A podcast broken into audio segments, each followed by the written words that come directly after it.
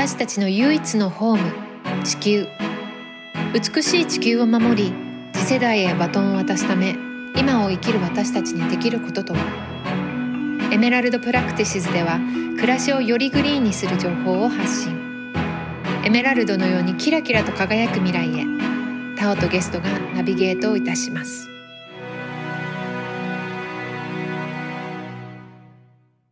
はい。エメラルドプラクティシズポッドキャスト第2回が始まりました。今日は350ジャパンという NGO 団体のスタッフである荒尾ひな子さんにお越しいただきゼロ・ウェイストについてお話しいただきたいと思います。じゃあひなこさんよろしくお願いします。はい、よろしくお願いします。ちょっとじゃあ簡単に自己紹介お願いしていいですか？はい、えっと、今350ジャパンっていう、あの、350.org っていう国際環境 NGO の日本支部のスタッフをしてます。はいで、350っていうのは気候変動解決に向けて、主に日本では2つのことに力を入れてるんですけどうん、一つ目は、あの、気候変動のことを知って、こう、解決に向けて何かしたいなと思った人が、こう、その力をできるだけ効果的に発揮できるようにサポートすること。うん例えば、あの、気候変動について何か学びたいっていう人に対してクラスをやったり、あとは、個人レベルじゃなくて、こう、大きな解決に向けて何か行動したいと思った時に、こう、一緒にできる気候運動のこうコミュニティを広げていくこと。うんまそういうのが結構一つ目で、あともう一つは、気候変動の解決に向けて、お金の流れを変えること。あなるほどの、温暖化って、たーちゃん聞いたことあるかもしれないんだけど、はいあの、温暖化ををこう燃えている火に例えると、お金が酸素に当たるって聞いたことあるかな？えー、ないです。何ですかその表現。なんかあの、火ってさ、こう酸素が、あの、ないと燃えないじゃない？はい。で、あの、温暖化の原因となる事業にお金が流れさえしなければ、二酸化炭素の排出量を、こう、格段に減らすことができて、うんなるほどでなるほど。このアプローチが、こう、最も効果的なアプローチの一つって言われてて、こう、ダイベストメントってよく言われるんだけど、世界的にもこう、そういった事業にこう、残念ながらお金を流している、こう、日本の民間銀行さん、みずほさんとかん UFJ さんとか、三井住友さんをこう、ターゲットにしたキャンペーンとか、うん。そういうのを展開してます。うーん。私もそのメガバンクっていう呼ばれる大きい銀行がそういう化石燃料にすごい投資をしてるっていうのを、まあ、最近まで知らな、まあ、最近というか今年に入るぐらいまで知らなくて。でやっぱりアメリカのね銀行もすごくそれをやってるから、まあ、日本にも預金はあるんですけどやっぱりアメリカに住んでるのでアメリカの口座をね変えようかなと思っていろいろ調べてたんですよどこの、ね、銀行がクリーンなのかっていうのを。うんでもすごく難しかったのがやっぱりそのいいことを前面に例えばウェブサイトとかに行って調べるじゃないですかどういう活動してるのとか、どういうところにインベストしてるのかっていうのを。で例えば大きいところは JP モルガンっていうところがねアメリカは多分一番大きいと思うんですけど、そことかは再生可能エネルギーにすごい投資をしてるっていうふうに書いてあるんですよ。うんうん。だからといって化石燃料に投資してないっていうわけじゃないんですよね。でその辺がちょっとすごく分かりにくいというか私たちからなんかいろんな抜け道があるんだなってすごく思ったんですけど大切なことだからもうちょっといろんな勉強して私も本当にそういうところに自分のお金をあの預金するってことをやっぱりすごくみんな真剣にね考えていくとすごくいろんなことが違ってくるんじゃないかなと思うんですけど。本当に、うんあとなんかあの NGO のサイトがおすすめですよ。うあの、んそういうふうに化石燃料、やっぱそれぞれの銀行はいいことをすごくね、あの、アピールしたいとそう思うから、ですね。う。うんん、だから第三者の目で見たこうリストとかを見ると、うんすごく明確なことが。なるほど。じゃあその350はそういうお金の流れも変えるような活動をされてるんですね。うん。それと、あの、気候変動のこう、運動のこう、活性化、日本全体の活性化の、をこうサポートしていくみたいうな。ん。えっと、うん例えば、まあ私も含め初心者の、えっと、気候変動をどうにかしたいと思ってる人たち、それからこれからその環境について学びたいっていう人とかは、もしその350なりあのいろんな環境団体だったりっていうところでやってみたいけどどうしていいか分かんないっていうような方がもしいたらどういうアドバイスがありますかね？参加して。誰でも参加できるんですかね？うんうん。あの、350と、あ、数字のね、350とアルファベットでジャパンって入れると、まあ、ホームページも検索できるし、で、はいその中にこう、ボランティアページとかがあって、ボランティアに登録すると結構いろんなこう勉強するチャンスとか、あとみんなで何かこう相談して考えてみるチャンスとか、そういうオンラインのミーティングとかのお知らせが届くようになるのと、うんうん。あとは350とジャパンって入れて Facebook で検索してもらって、こうイベントっていうところに行ってもらうと結構あのボランティアの活動のイベントがアップされてるから、うんそう、そこから来てくれたりする人もすごく多いかな。あんまりその気候変動とか環境のことについてまだ何も知らないっていう方でも行って大丈夫なんですかね？全然大丈夫。もう本当にそれは。で、毎回、こう、初めての人はい。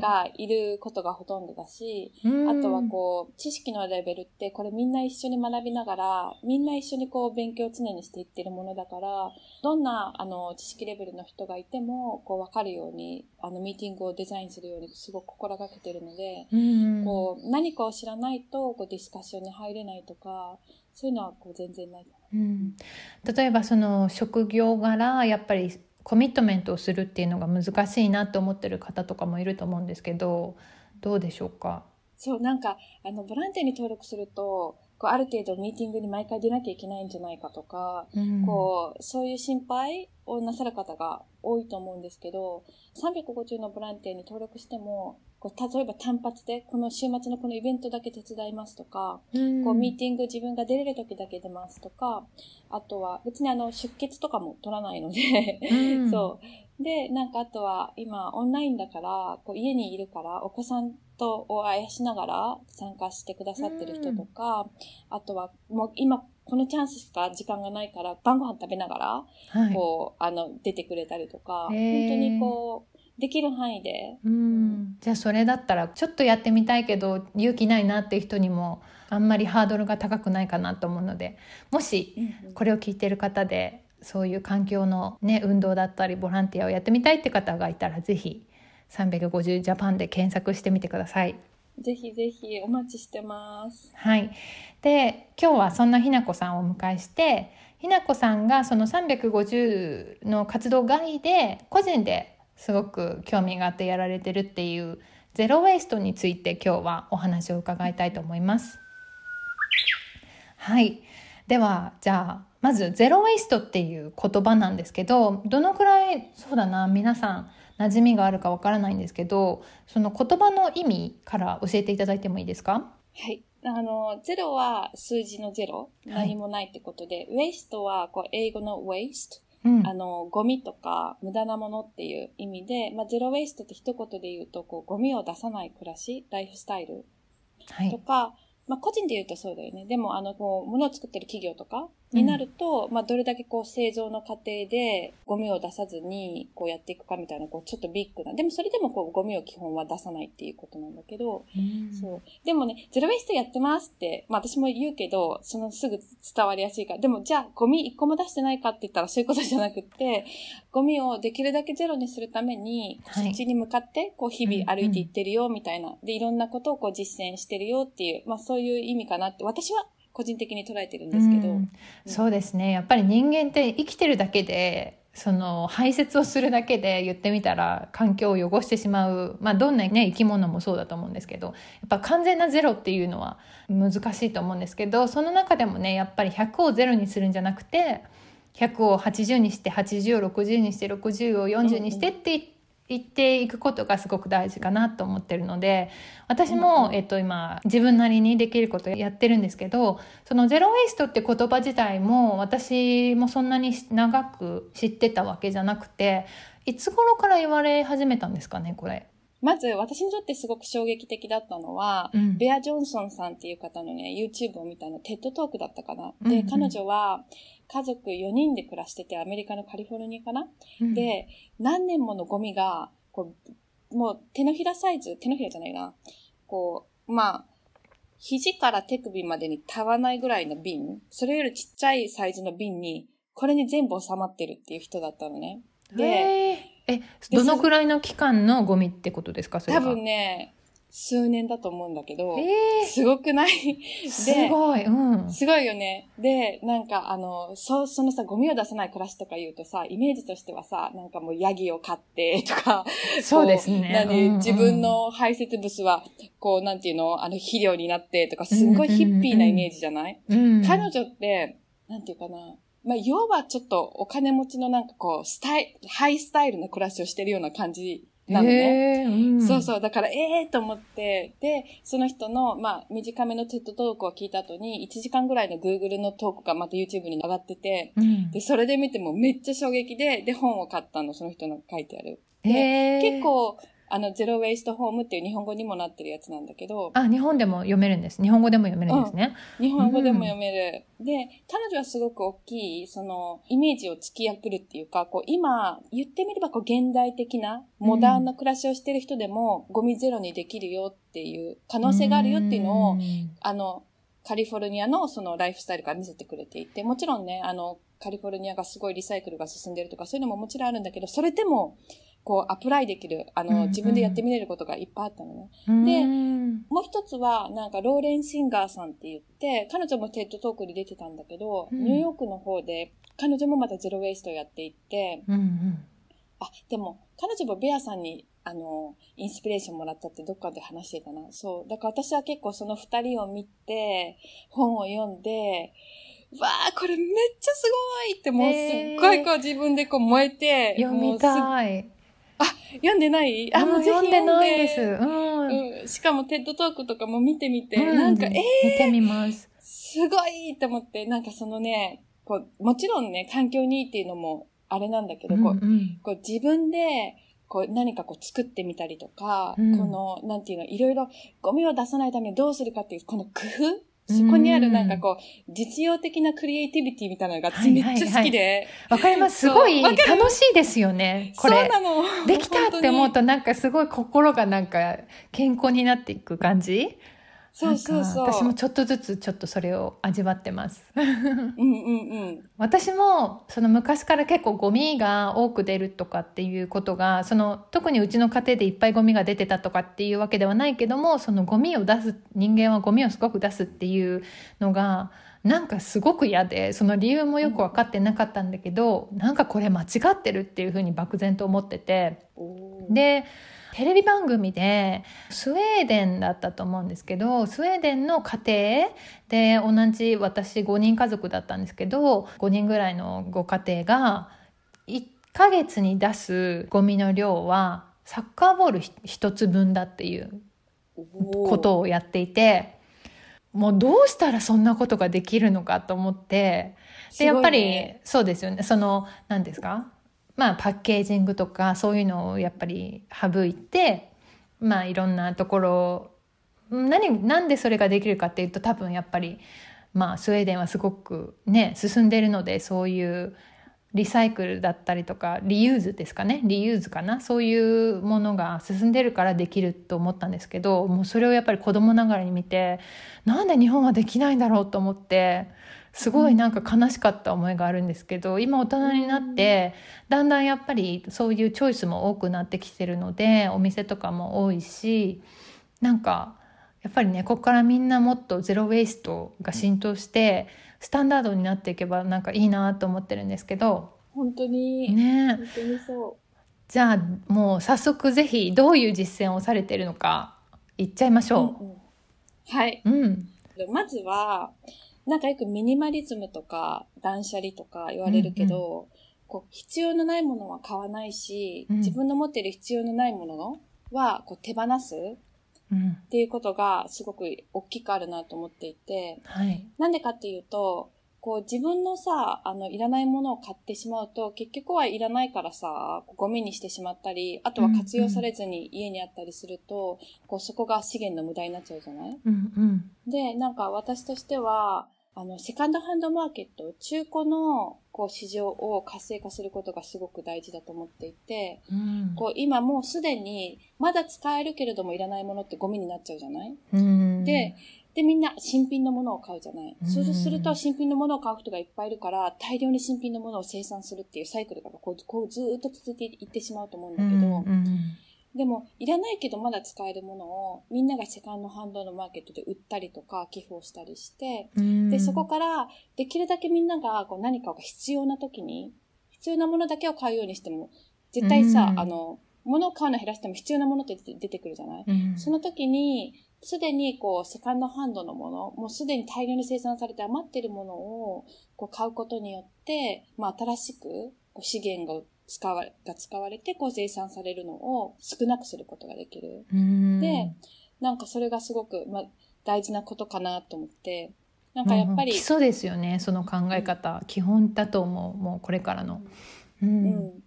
あと、こう、気候変動との、こう、つながりも、なんかそこにあるなと思うんだけど、化石燃料はいくらでもあるから、いくらでも掘し掘り出して、こう、こうバンバン燃やせばいい。で、燃やした汚染された空気も、こう、大気は永遠に広いから、いくら出しても大丈夫だ、みたいな。こう、資源が永遠にあるし、その資源を取って何かをこう作ったり何かを放出しても、こう永遠にこう吸収してくれる、それくらい地球って大きいよねっていう、そういうアイディアのもとに、まあ気候変動が起こってしまってる。だからこう、その大量に消費して、そして大量に結果として破棄してしまうっていうのをしないでいると、あの、しないように心がけていると、やっぱゼロウェイストもすごくすごくしやすくなる。そうですよね資源ってやっぱりそのキリがあるものっていうものを知ってはいるんですけどなんかやっぱりね便利さとか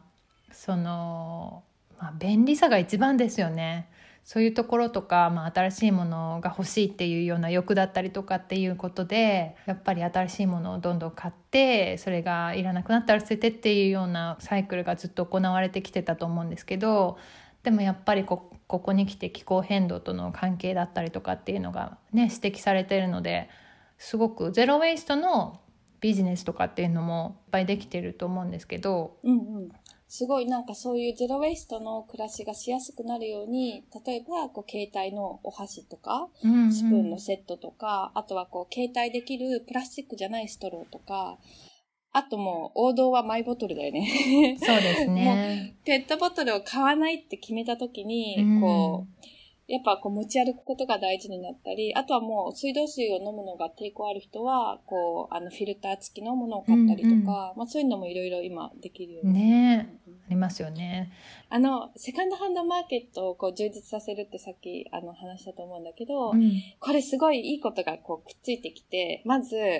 アマゾンとかさ、あの、うん楽天とか例えばね、うん行ったらもうほぼ確実パッと買えるじゃんで、明日来るみたいうんな。だけど、セカンドハンドって出てこないことがいっぱいあるの。例えば、なんかこの無印の包丁が欲しいなって思ってて、うんよしよしと思って、こうパッとメルカリを見たからって、すぐにそれを出品してる人がいるわけじゃないのね。そうですね。だから、うんちょっと、あの、もちろん緊急性のあるものは、私も急いで何かで買ったりもするけども、待てるものは、待つ。で、そうしてると、待ってる間にいらないことに気づくことが結構あるの。おー面白い。でうんうん私も、こう、わかるように欲しいものリストじゃなくて、必要なものリストって言って、必要なものを買おうと思ってリストを作るんだけど、うんでも結局待ってる間に、あ、これなくてもいけたな、この1ヶ月とかね。なんか、確かにありますねそういうこと。あるよね。うんなんか、あの、最近の例だと、歯ブラシを立てるものがなくって、で、うんなんかこう、陶器でできたね、可愛い歯ブラシ立てみたいなのね、買おうか迷ってて、うんで、まあ、セカンドハンドでなかなか出てこないな、新品で買っちゃおうかな、どうしようかなってずっと迷ってたの。そしたらさ、自分の洗面台に、ただこうね、あの、歯ブラシをもたれかけさせてみたら、うん立ったのね。えーあれ、歯ブラシ立ていらなかったと思って。かわいいですねその例。そう、そう、そう、ちょっとね、ちょっとしょぼい例だけど。いやいやいやでもねそういう小さいとこからですよね本当に。そう、歯ブラシ立てっていらないんだと思って。んそうそう。あとは、なんかこう、必要なものリストのもう一ついいのは、自分が何が必要かって、しばらくやってると、だんだんなくなってくるの、必要なものが。買うものがどんどん減っていくんだけど、うんそこで、ちょっとした、あの、葛藤がプレゼントね。誕生日がもうちょっとだなとかいう時にさ、やっぱいろんな人がさ、私がゼロウェイストやってるのも知らなくて、いろいろこう、ちっちゃなものをプレゼントしてくれようとしたりとかさ、する時とか、あとは両親からね、毎年プレゼントでもらうっていう時に、えー、もういるもんないなって思うの。うんで、その時に、こう、必要なものリストがあると、かえってさ、こう、後で話すけど、なんかプラスチックのものは欲しくないとか、こう、何が欲しくないみたいなことをプレゼントでコミュニケートするのって、すごくこう、文化的にもさ、ちょっと嫌じゃん。これとこれはやめてね、みたいな。あんまり聞き慣れないですよね。うん。うんうん。そういう時になんかパッと、あ、私、あの、今度、プラスチックとかでできてない名刺入れが探してたりするんだよね、とか、なんかこう、自分が必要なものリストがあると、こう、そういう時にこう、スッと言える、なんか欲しいものを、ね、なるほど、なるほど。うんうんそっかそっか。私最近誕生日だったんですけど5月に、まあ、すごいありがたい話なんですけどその、まあ、私がファッションモデルをやってたっていうようなバックグラウンドとかもあるのでいろんなファッションブランドさんからお誕生日プレゼントをもらったりとかするんですよ。でそのお誕生日に限らずやっぱり今の時代ソーシャルメディアインスタグラムとかっていうのがね人気だからそのなんだろうなセレブリティの方とか、まあ、そういうインフルエンサーの方とかに、えっと、商品をね送って、まあ、気に入ったら身につけてくださいとかまあよかったらポストしてくださいみたいなことが結構あるんですけどそれもちょっとやめたいなと思って今年の誕生日から、あのお断りし始めたんですよ。でも、すごいそう、でもやっぱり、その何が心苦しいかって、その PR をしてあげられないとかっていうことではなくて、やっぱりその人たちのクリエーションっていうものがやっぱりあるわけじゃないですか。そうだね。ね、まあ、その大きいブランドさんの心配はね、私が一つプレゼントをもらおうともらわなかろうと、そんなに心配はしなくていいんですけど、やっぱりね、こう、もうちょっとブティックな小さいブランドさんだったりとかその会社だったりとかっていうのはなるべくね私もできることなら応援したいと思うからそういうのもじゃあどっからのプレゼントを私はお断りしてどっからをあの受け入れるっていうその線引きがやっぱりなんかねアンフェアだと思われちゃうのも嫌なのですごい葛藤があったんですけど、まあ、一つ私が絶対にもう守ろうと思ってるのは、まあ、私今ビーガンやってるのでその動物の商品？なんかやっぱりファッションブランドだとレザーとか使ってるものが多いのでそういうものはもう完全にお断りしたりはしてるんですけどやっぱりねご好意でもらうものってすごく難しいですよね、断るのが。本当に、すごい難しいと思う。あとファッション業界は本当にトリッキーだよね。なんか、大きな問題ではあるけど、でもある意味芸術とかアートってすごく大事なものでもあって、そうなんですよ、ね、なんか、すごく難しいよなって。なんだろうな、革のレザーのバッグを、えっと、今回もお誕生日の時にあの送ってくださったブランドがあってで、ごめんなさい実はあの今ビーガンやってるのであのお受けできないんですって言ったらすごいあの快く分かってくださってあもうこちらこそなんか活動見てるのに、うん、あのちゃんと考えずにすみませんなんて言われちゃってそうだからなんかいいコミュニケーション、ね、うん、そうなんですよ。だから、それでもういいやって思われちゃえばまあそれまでなんですけどやっぱりどこの企業さんなりブランドさんなりやっぱりどこかでエコなものとかサステナブルなものっていうのを目指してる企業や会社ブランドがもう増えてるからその辺を軽視するようなことにはあまりならないのかなと思ってまあ本当にコミュニケーションの取り方でどうにかなるかななんて私は思ってるんですけど、うん、うん、そうだね。やっぱりポイントはこう批判じゃなくて応援になるように。そうです、ね、特にこう、うん、日本の文化日本で活動してるとやっぱりすごくこう協調をすごい大事にする文化だから、うん、こうみんな何かを応援する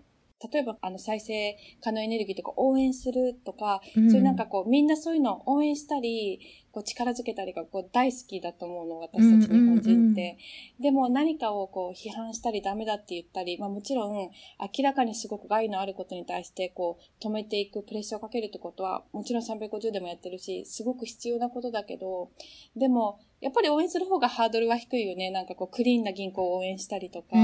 だから、あんまり政治的なことをすごくこう強く、あの、はあのディスカッションしたりする文化じゃないから、やっぱりこう、うまくこうコミュニケーション、今、タオちゃんがあがあった、すごく丁寧でいいなと思ったけど、うん、そういうコミュニケーションを重ねていくこと、自分にとっても、周りにとってもすごい大事だよね、やっぱり。そうですね。やっぱり、ね、敵を作るようなアプローチの仕方はしたくないからそういうふうに丁寧に自分がど信じてるものとかっていうのをお伝えした時に向こうもやっぱりあ自分たちももっと、ね、できることやっていかなきゃなっていうようななんかそういう動きができたらいいななんて勝手に思ってるんですけどうんうん。私さっきそのひなこさんがおっしゃってくださったまたあの断捨離？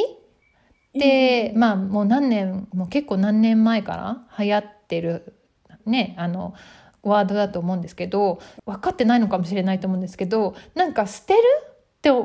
いう字が入ってるじゃないですかその「社」うんうんうんうんうん。でなんかそのまあミニマムに生活するっていうその志とかポリシーっていうのはすごくいいと思うんですけどすでに持ってるものも断捨離で捨ててしまうっていうのが果たしてエコなのかななんて思ったことがあるんですけどその辺は私の解釈間違ってるのかな？あ、いやいや、自分が日々使う、所有するものの量が減れば、うんうん。こう自動的にゴミも減るよね。しかも、所有するものが減っていれば、何が必要かがすごく明確になるから、だから、こう不必要なものを買うことも少ないよね。っていう観点から、こうミニマリズムとか、あと断捨離、こう自分の所有物を整理していくことうん。が、ゼロウェイストのこう一部分うん。かなっていう捉え方なんだけど、でも、例えばそのミニマリズムとか断捨離の実践の中でも、全くエコじゃないやり方とか、あと本末転倒のものもあると思うのね。例えばバンバン捨ててバンバン買っちゃうとか。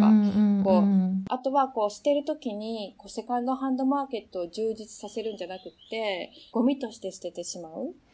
そこですよね。だからやっぱりその、今ねメルカリとかいろいろ人気だからどんどんみんな使ってるとは思うんですけどやっぱりその手間がかかるわけじゃないですか。捨てるのと比べると一手間があるからそこがねやっぱりみんなハードルが高いと感じちゃう人もいるのかななんて思うんですけど。うんうん。うん。で、もちろんこう、ね、第一歩としては、こう、売ったらすごく利益になる、ちょっと高めのものを売って、利益を得るっていうこともそうだと思うんだけど、でも、うん私とかはゴミを出さないこと、次のオーナーさんを見つけるっていう観点がすごく大事だから、ゴミにならないよううんなに。るほど。だからそうなってくると、相当安いもので、利益が 10円とか、送料もね、入れちゃうとね、もう利益が10円、100円とか、そのレベルのものでも、うん写真にアップしてとか、こう、そういうことをやるのね。で、あの、うんリサイクルの他の時にあった、一回使った封筒をもう一回利用して送ったりとか、そういうことをしてると何が起こるかっていうと、うんもう、いらないものを手放すのにすごい労力がかかるから、うんうんできるだけいらないものを手に入れたくないって思うようになるの。なるほど。なんか例えばさ、タダでもらうさ、いろんなグッズあるじゃん。ボールペンとか、いろんなものとかさ、うんいろんなところあるじゃん。でもこれまずプラスチックでできてるし、あ、まあちょっとプラスチックの話は後で説明するとして、まあプラスチックでできてるし、あとはこう、なんていうかな、結局インクが終わった時にはゴミになるじゃん。うんで、私はそうならないように万年筆を使うようにしてるのね。私も継ぎ足して。あ、本当、うんいいよね、万年筆ね。いいですよね。そう。ちょっと、ちょっとでも水に弱くて滲まない？なんかあるとすぐに。そうなんですよ。で、私万年筆、この環境をやり始める前から持っていて、で、もう本当に気に入ってたから、いろんなとこをトラベルに連れてってたんですけど、飛行機乗るとインク漏れるんですよ。やってました。さあ、あれちょっとね、難しいですよね。もギュッとすれば大丈夫だと思うけど。そうなんですよ。もう毎回カバンがインクだらけになるっていうところで。え、ギュッとしてもなるの？なんですかねなってましたね。あんたあ、本当私のはね、大丈夫。飛ぶの大丈夫だったけど、でも、いろいろあるよね。でも、そういうのもこう、学びだよね。そうですね、本当に。でもなんかいいですよね、万年筆。なんか字が上手くなったような気がしません？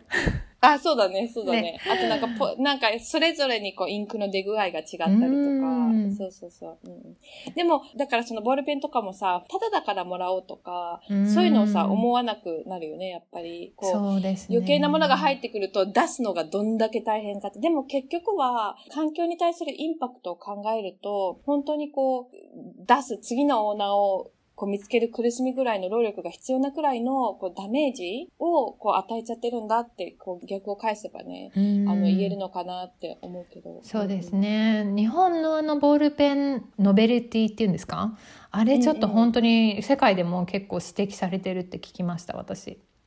そうなんだ。やっぱあれリサイクルできないプラスチックじゃないですか。確。かだからすごい良くないっていう風に言われてもうそこからみんなに本当にボールペンもらわないでねって すごい周りに言ってるんですけど、ねえ、どこ行ってもありますもんね。しかもそのボールペンがまた、あの、透明のビニールに入ってたりね。そうなんですよ。なんでっていう。ダブルみたいな。わかります。そうそう、うんうん。いっぱいね本当にいろんなところにそういう商品が転がっていてそれこそさっきの本当にタダだからっていうところがいらなくてももらっちゃうっていうようなもったいないからそれこそもったいないからもらっちゃうみたいな感覚も湧き起こったりとかするのかなと思ってそこねやっぱりちょっとこのラジオを聞いた後に変化があればいいななんて思うんですけど。でも、そのボールペンのことからちょっとでちらっと言ったけど、うんプラスチックとかビニールのものを買わないようにするってすごく大事で、うんで、まあ、違う言葉で言えば、こうできるだけ天然の素材のものを買う。うんで、天然素材って何かなって一つの特徴として、土に埋めれば土に帰るみたいな。そうですね。だから、プラスチックももちろんリサイクルっていうオプションはあるんだけど、でも日本にはこうリサイクルできるプラスチックがすごく少ないのと、あと世界的に見ても、プラスチックってまあまあなパーセンテージリサイクルされてるんだけど、でも本当に、本当の意味でリサイクルされて、次に誰かが必要なものに、そういう商品に生まれ変わっているのって全体の2%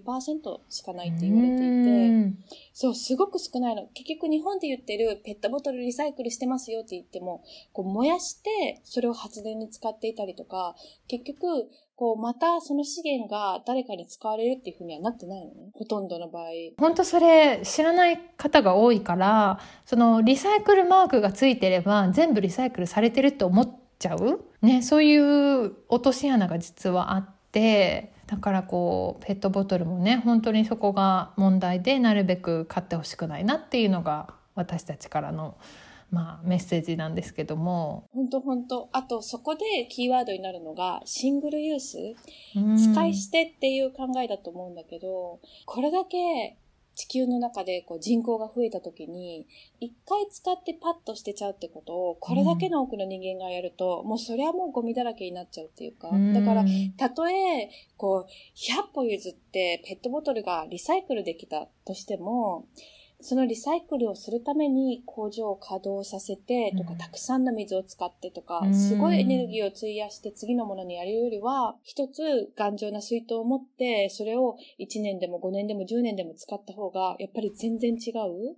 で、その水筒が鉄でできてたら、ちゃんとそれがね、すんごい凹んで、こう、蓋が閉まらなくなっちゃったとか、なんかあった時に、その水筒がリサイクルされて、その時は、で、ガードレールになったりとか、こう、へこうー社会の中で必要なものになっていく。うん。みたいな、なんかそんな風なのがリサイクルの理想で、あ、リサイクルできるから、じゃあ紙製の取り皿で、まあ、パパッと洗ってこれ、廃品回収出せばいいよね、とか、そういうリサイクルは、全然サステイナブル感がぐっと減っちゃうっていうか、もちろんプラスチックよりはいいんだけど、でもやっぱり一回で使い切ってしまうものっていう、このこうシングルユースの考え方イコール便利だよねっていうのは、みんなこう徐々にこう手放していく必要があるんじゃないかなって思ってます。うんうんそうなんですよ。えっと、そのシングルユーズっていうね、言葉も多分初めての方いらっしゃるかなと思うんですけど、うんうん。まあ今すごくサステナビリティのね、用語の中ですごく重要な単語だと思うんですけど、私もそれに気づき始めて、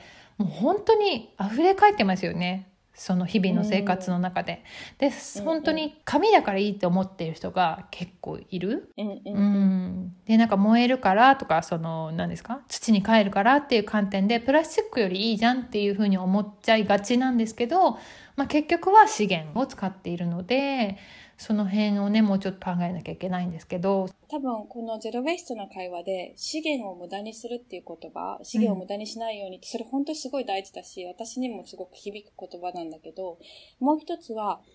ゴミを出すってことは資源を無駄にしてるだけじゃなくて地球を汚染してるうん。っていうことでもあるから、やっぱりこう、それもこう結構パンチの効いたラインじゃない？自分の中で。こう資源を、あ、無駄にしちゃった、しちゃっただけじゃなくって、あ、地球を汚染しちゃったなって、結局は、こうゴミ、焼却して灰になったとしても、焼却することで二酸化炭素が出たりとか、結局こう、土に帰っていかない時点でもう何らかの汚染になってしまってる可能性がほとんどだから、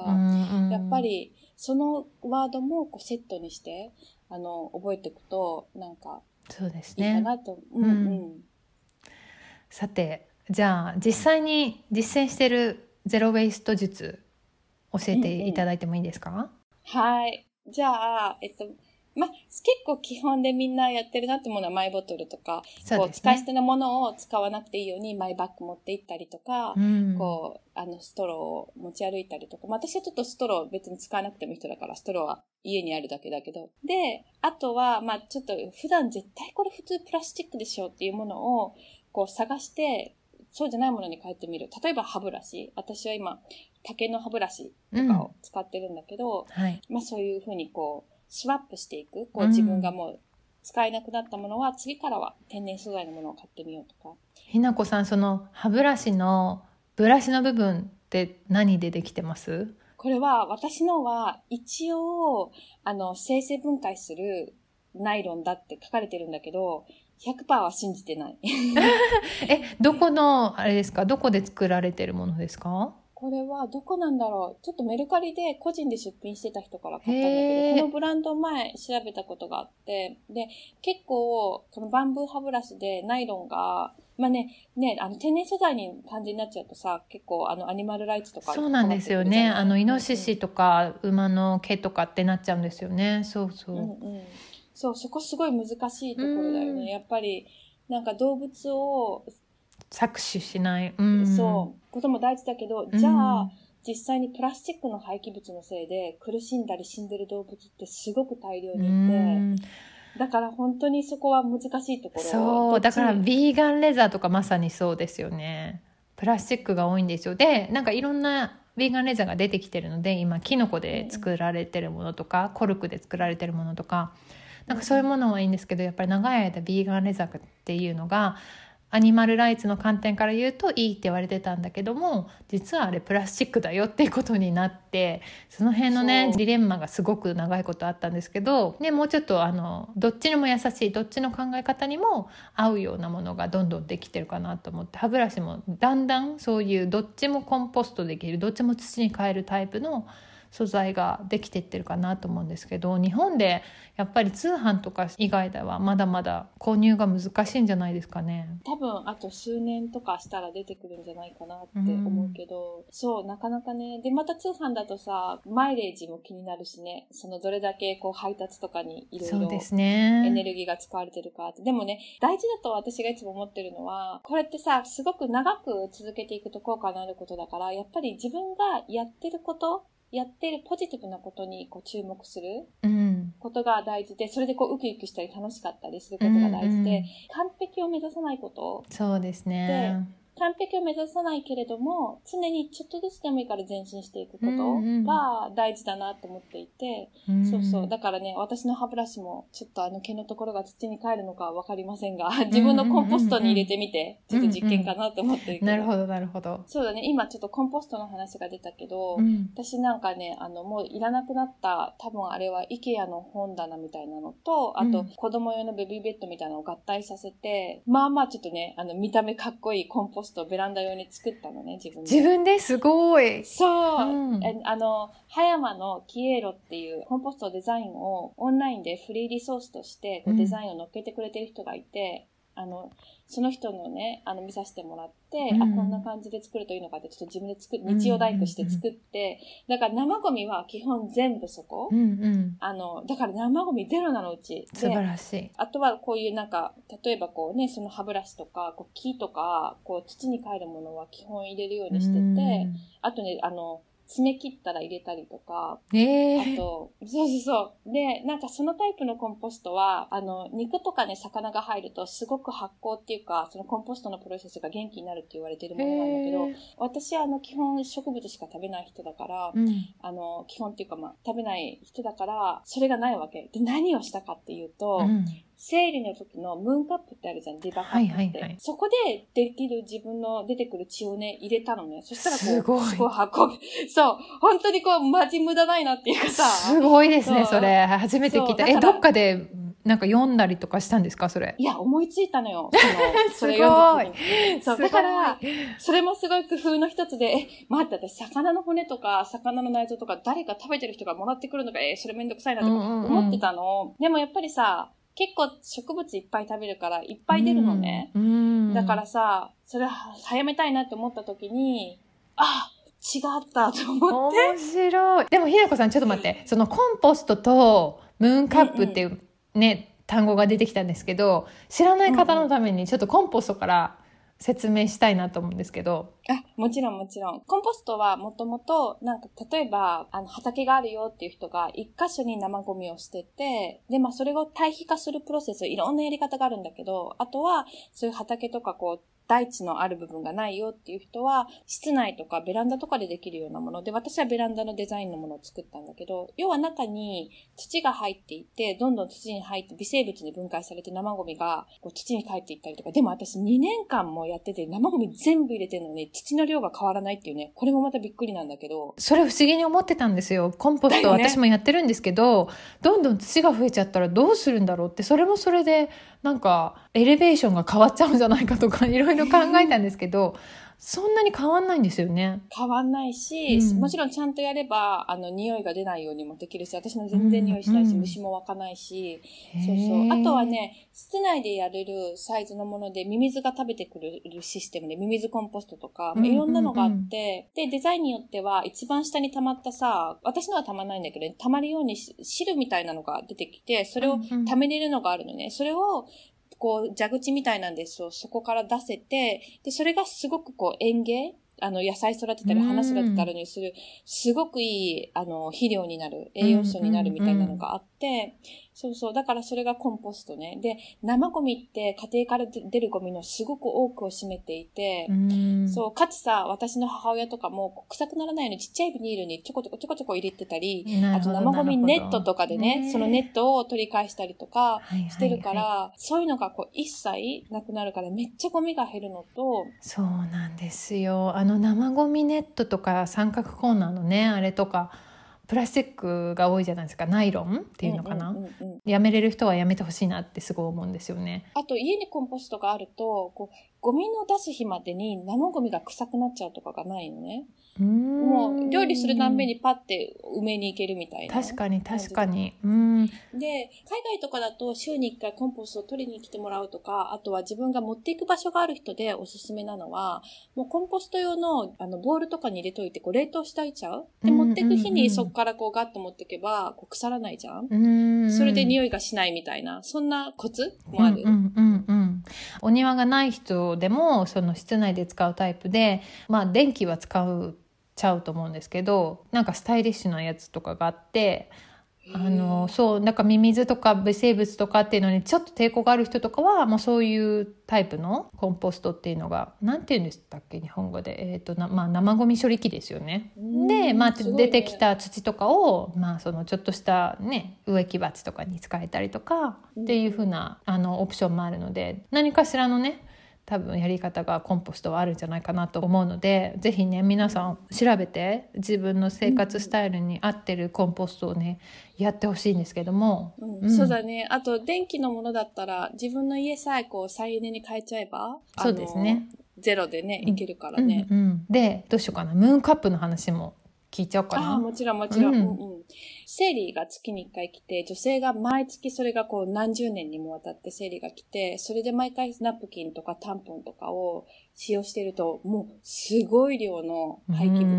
うんまあ赤ちゃんのおむつとかでもすごい言われるけどね。ねおむつを地球、うん並べて地球何周そう分ぐらいそうそうそうなんだみたいな、よくねそういう話をね、うんよくあの、聞くけ、耳にするけど、で、また、あの、オーガニックのものって日本ではそこまで売られてないから、結局、タンポンとか日本で売られてるナプキンってうん、たくさんの化学物質と、まあ、たくさんの土に帰らないものがいっぱい入ってる。しかも、その生理の血と混ざったものなんて絶対無理じゃん、リサイクルなんて。調査が発表されているけれども、そのタンポンとかナプキンに入ってる化学物質がすそごくうなんです女性のよこう生理痛を。体を冷やすんですよね。確か。でそこの例えばあのブリーチですよね。ブリーチ剤とかがでその子宮の粘膜ってあの目とか口とかよりも何十倍すごい数の吸収率なんですって。だからあのよもぎ虫とかあるじゃないですか、韓国の。あれが効果的なのあのあるねあるね。女性の、うんうん。女性器のえっと、粘膜が一番いろんなものを吸収できるっていうことであれが効果的って言われてるらしいんですけど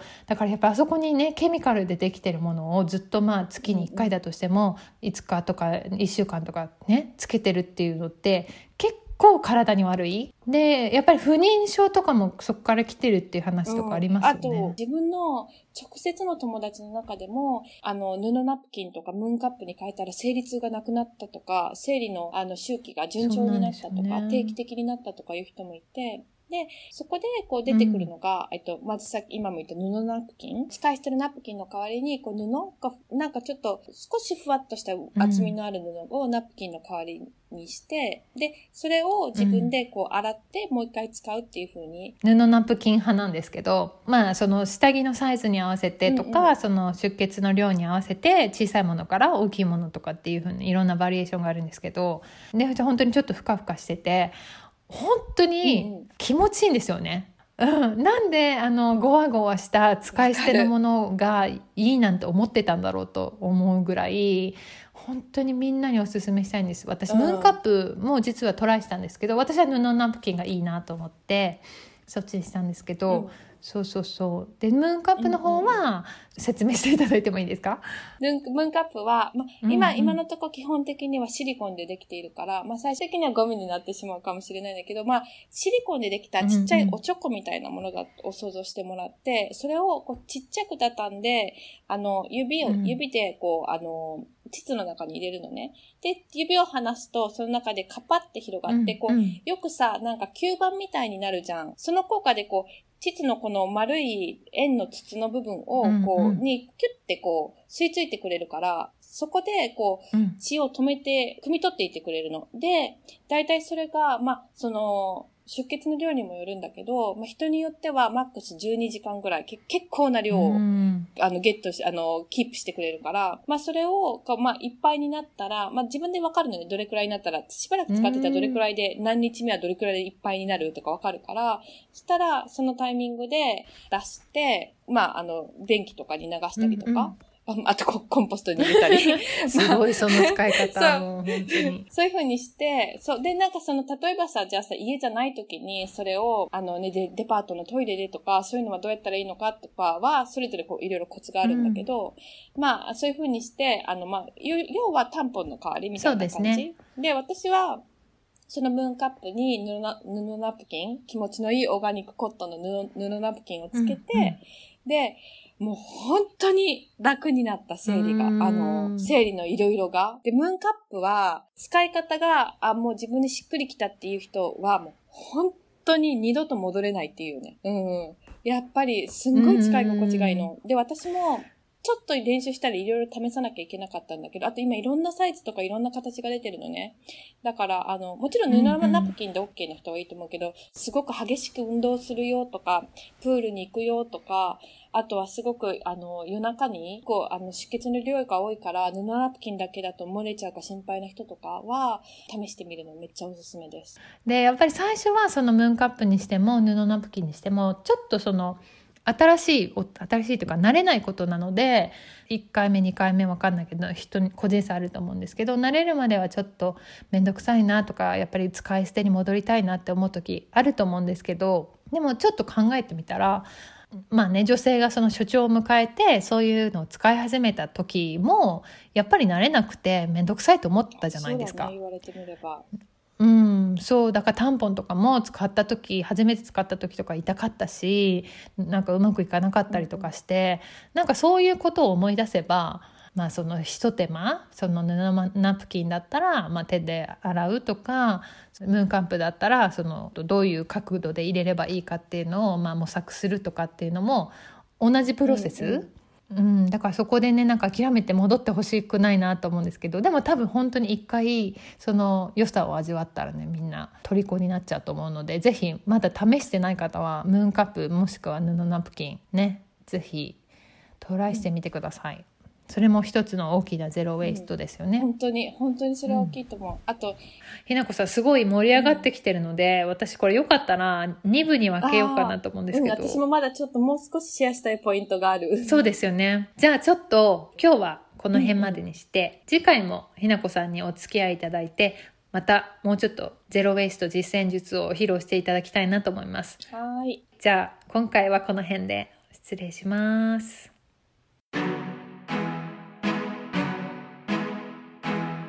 Emerald Practices ではインスタグラムやツイッターなどでも随時情報をアップしていますのでそちらのフォローもよろしくお願いいたしますそれではまた次回音楽はジェームス・マレンがお届けいたしました。